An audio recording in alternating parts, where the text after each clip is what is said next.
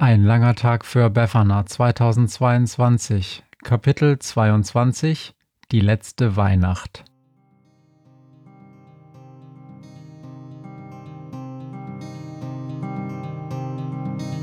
Wenn der Wind einsam durch die Straßen fegt, wenn die kalte Nacht sich auf die Häuser legt, wenn in Fenstern Weihnachtsschmuck ins Dunkel scheint, dann sind Befana ihre Maus nicht weit. Wenn die Turmuhr Mitternacht geschlagen hat, stürzt die Hexe sich mit dem Geschenkesack auf nem Besen mutig in die Nacht hinab zu den Wesen, die ansonsten niemand mag. Weihnachtshexe Befana ist für alle Monster da. Alle Ratten, Kakerlaken, Geister, Spinnen, Feuerdrachen, alle unsichtbaren Ungeheuer, Zauberzeitmaschinenbauer freuen sich schon das ganze Jahr auf den Winterwind, denn der bringt eine Weihnachtshexe namens Befana. Die Sonne sinkt, das Licht geht an, die Stände leuchten, jeder Mann und jede Frau, ein jedes Kind hält inne, wenn die Rübe singt. Sie liegt auf einem weichen Stuhl und neben ihr der kleine Ghoul, er haucht den Altus lupenrein ins Bühnenmikrofon hinein. O Weihnachtshexe Befana, erklingt, ist für die Monster da. Und eine alte Lehrerin, direkt ihr Lehrerinnenkinn, sucht nach dem Trick, wie eine Rübe klingt, dass sie kein Wasser trübe. Martha, die die Show hier leitet, tritt nach vorn, bedankt sich, schreitet schnell zur Seite, als recht klein ein Pilz im Licht des Spots erscheint, mit einem Gig, in dem zum Leid der Leute Witz an Witz sich reiht. Wie heißt ein Pilz im Süppchen denn? fragt er. Na Logo, Superman. Und so geht's weiter, bis zuletzt das Publikum nach Hause hetzt, bis auf die zwei, die trotz der Schwächen der Performance milde lächeln. Hört mich an, ruft der von beiden, den zwei schwarze Flügel kleiden. Wichtig ist trotz viel Kritik, die Leute wollen kein Geld zurück. Das Geschenk der Schnecken kommt mit ziemlich genau einem Jahr Verspätung an, gerade in dem Augenblick, als Günther aus der neuen Varieté-Show von Martha auf dem Weihnachtsmarkt zurückkommt. Martha, die immer nach Möglichkeiten zum Geldverdienen Ausschau hält, hat eine Truppe Tiere und Wesen zusammengetrommelt, mit denen sie auf Volksfesten und Weihnachtsmärkten auftritt. Ihr großer Star ist eine singende Rübe, die mal solo, mal im Duett Klassiker der Monsterliederwelt zum Besten gibt. Und das Interessante ist, egal ob Tentakeltango, Schaben-Cha-Cha-Cha oder Wollmäuse, die Menschen auf dem Weihnachtsmarkt lieben die singende Rübe. Allerdings gibt es inzwischen ein massives Problem mit der Haltbarkeit. Die Rübe Lilith ist über ein Jahr alt und es ist ein reines Wunder, dass sie überhaupt so lange durchgehalten hat. Inzwischen hat Martha eine Sandkiste in einem gekühlten Lagerhaus für ihren Star gemietet, in dem Lilith ihre Zeit außerhalb der Shows verbringt. Martha hatte Günther gebeten, sich vor allem die Pilzshow anzuschauen und ihr eine ehrliche Rückmeldung zu geben und Günther überlegt auf dem Rückweg zusammen mit Jakob Grimm, wie man es möglichst diplomatisch formulieren kann, dass alles, was Pilze sagen und tun, der letzte Schrott ist. Schibbelpilz Betty natürlich explizit ausgenommen. Sie sind gerade bei Niklas Haus angekommen, als Jakob plötzlich ausrutscht und ziemlich schmerzhaft zu Boden geht. Der Weg zur Haustür ist bedeckt von Schnecken. Und das im Dezember, denkt Günther. Die müssen was Wichtiges auf dem Herzen haben. Und er hat recht. Sie sind in einer Mission von großer Bedeutung unterwegs. Vor ihm und Jakob bauen sich drei Anführerinnenschnecken auf, die sich offenbar ihren Text aufgeteilt haben, um ihn nicht zu schnell wieder zu vergessen. Das Geschenk für die, für die, du bist, für die Weihnachtshexe ist fertig. Ich bin eine Weihnachtshexe? War ich? Oder warst du? Du bist wegen der Geschenkaktion. Du bist. Immerhin, denkt Günther. Es muss sie einen wahnsinnigen Aufwand gekostet haben, sich das Ganze über ein Jahr hinweg zu merken. Die Schnecken recken ihre Augen in alle Richtungen. Wo ist die Hexe? Ihr könnt sie doch sowieso nicht sehen, mault Günther. Für die ist alles einfach entweder hell oder dunkel raunt er Jakob zu. Was hast du gesagt? Du bist. Ach so, ja, du bist. Endlich erinnert sich eine von ihnen an die Ausgangsfrage. Wo ist die Hexe? Wir haben ein Geschenk. Und tatsächlich bewegt sich in der Dunkelheit über die Rücken vieler hundert Schnecken hinweg ein vielleicht Schuhkarton großes Paket. Die Hexe ist fort, sagt Günther, während Jakob neben ihm zu Boden schaut. Seit einem Jahr schon. Er hatte die Hexe nicht umstimmen können in ihrer Wut und in ihrem Trotz. Was ist denn dein Plan? hatte er gerufen. Willst du mit deinem Vater reden? Was, wenn du dich selbst triffst? Doch Befana gab keine Antwort. Als der Wecker an der Zeitmaschine zur Autopilot-Rückkehr in ihre eigene Zeit mahnte, griff Befana blitzschnell nach Günther und presste ihn auf die Sitzbank der Zeitmaschine. Ich bleibe und du gehst, sagte sie.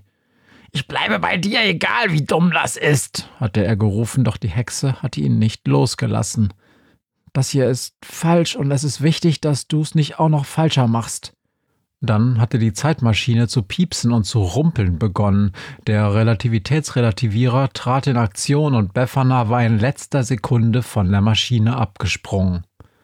Es war das erste und einzige Mal, erinnert sich Günther, dass Befana ihn mit Gewalt zu etwas gezwungen hatte. Und dann war es vorbei. Günther landete wieder in Befanas Gästezimmer und die Weihnachtshexe war fort. Und da war auch kein Schrödinger, der ihm helfen konnte. Günther hatte überlegt, ihn durch irgendeine gefährliche Aktion zum Auftauchen zu zwingen. Aber andererseits glaubte er nicht, dass das irgendetwas bringen würde. Befana war fest entschlossen gewesen, die Sache durchzuziehen. Sie würde nicht mitgehen, wenn er noch einmal zurückreiste. Und das war's dann. Sie hatten natürlich alle gemeinsam beschlossen, die Mission auch ohne Befana fortzuführen.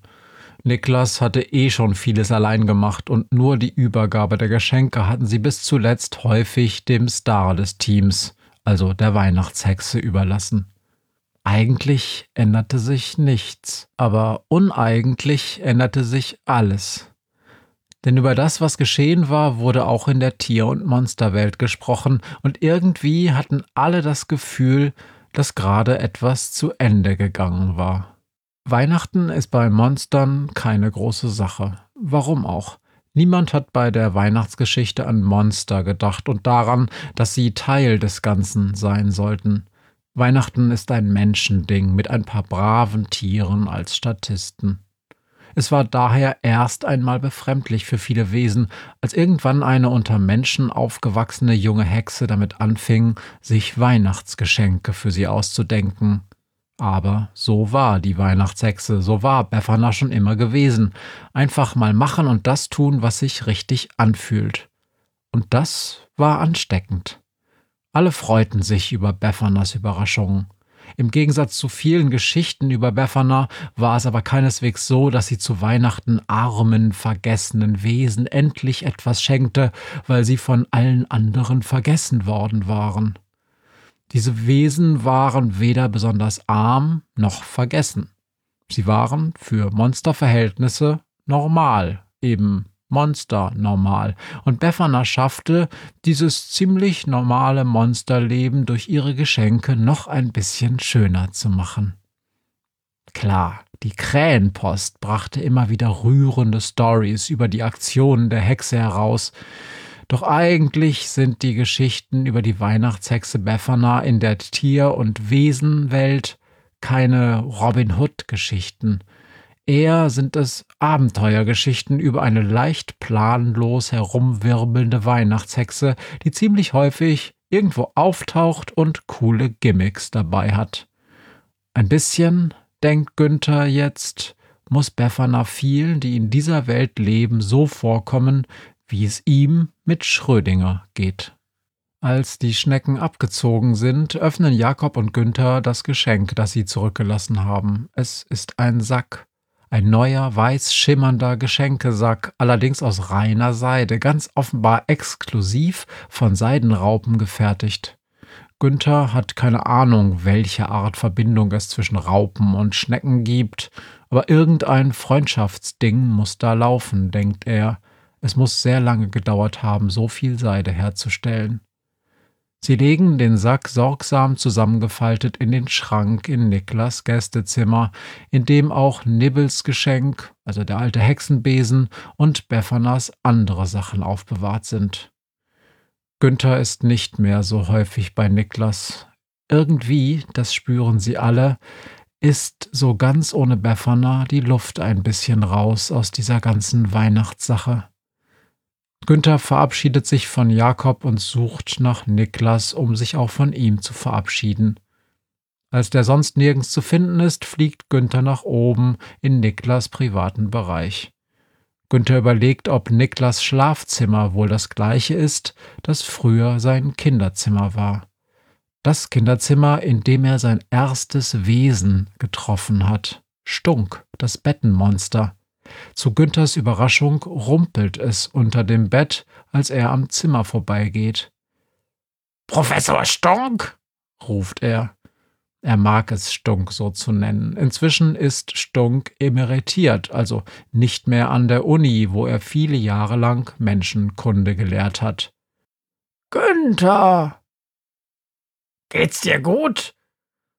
Hm, manchmal liege ich hier unterm Bett und höre die alten Geschichten, die Niklas mir mal zu Weihnachten auf Kassette aufgenommen hat. Damit du keine Angst mehr hast? Verrückt, oder? Befana fand das so toll, dass sie Niklas gleich zum Partner gemacht hat. Also, hast du dich über das Geschenk gefreut? Wahnsinnig gefreut. Zum ersten Mal fühlte ich mich, ja, gesehen. Hör auf mit den blöden Sprüchen ätzt Günther. Andauernd kokettiert Stunk damit herum, dass er als unsichtbares Monster benachteiligt wird. Dabei ist Unsichtbarsein Günthers Meinung nach einfach nur toll. Irgendwelche Pläne für Weihnachten? fragt Günther. Nee, sagt Stunk. Wird wirklich Zeit, dass Befana zurückkommt. Warum glaubst du, dass sie zurückkommt? Ich hoffe es einfach, sagt Stunk. Ohne sie ist einfach kein Weihnachten.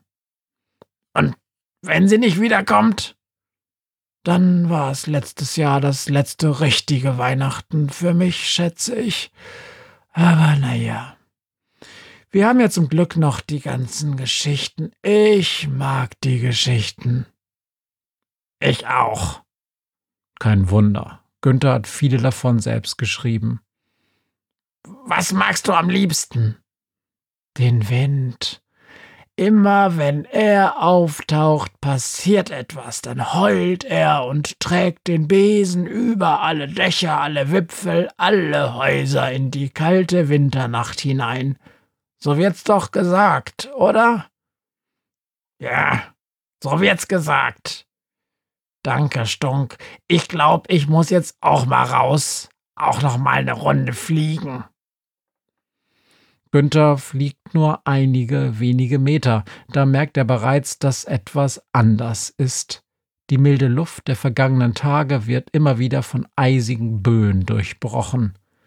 Einmal kann er sich nicht mehr stabil in der Luft halten und knallt fast in eine Kiefer hinein, bevor er wieder ruhig im Wind liegt. Nordwind, denkt Günther. Das erste Mal seit langer Zeit.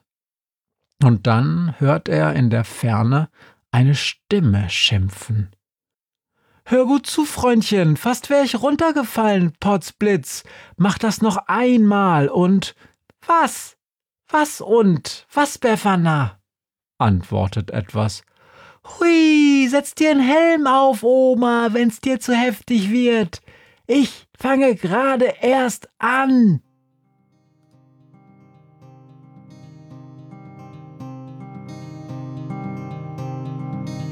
Hört, was mir heute Morgen widerfahren ist. Eine Krähe sitzt auf meinem Fenstersims und sie krächzt von Weihnachtshexe Befana, die sie hoch am Himmel fliegen sah.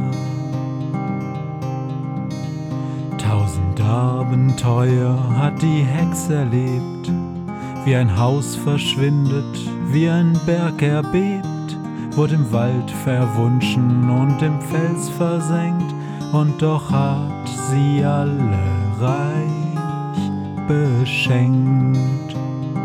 Weihnachtshexe Befana ist für alle Monster da. Alle Ratten, Kakerlaken, Geister, Spinnen, Feuerdrachen, alle unsichtbaren Ungeheuer, Zauberzeitmaschinenbauer freuen sich schon das ganze Jahr auf den Winterwind, denn der bringt eine Weihnachtshexe namens Befana.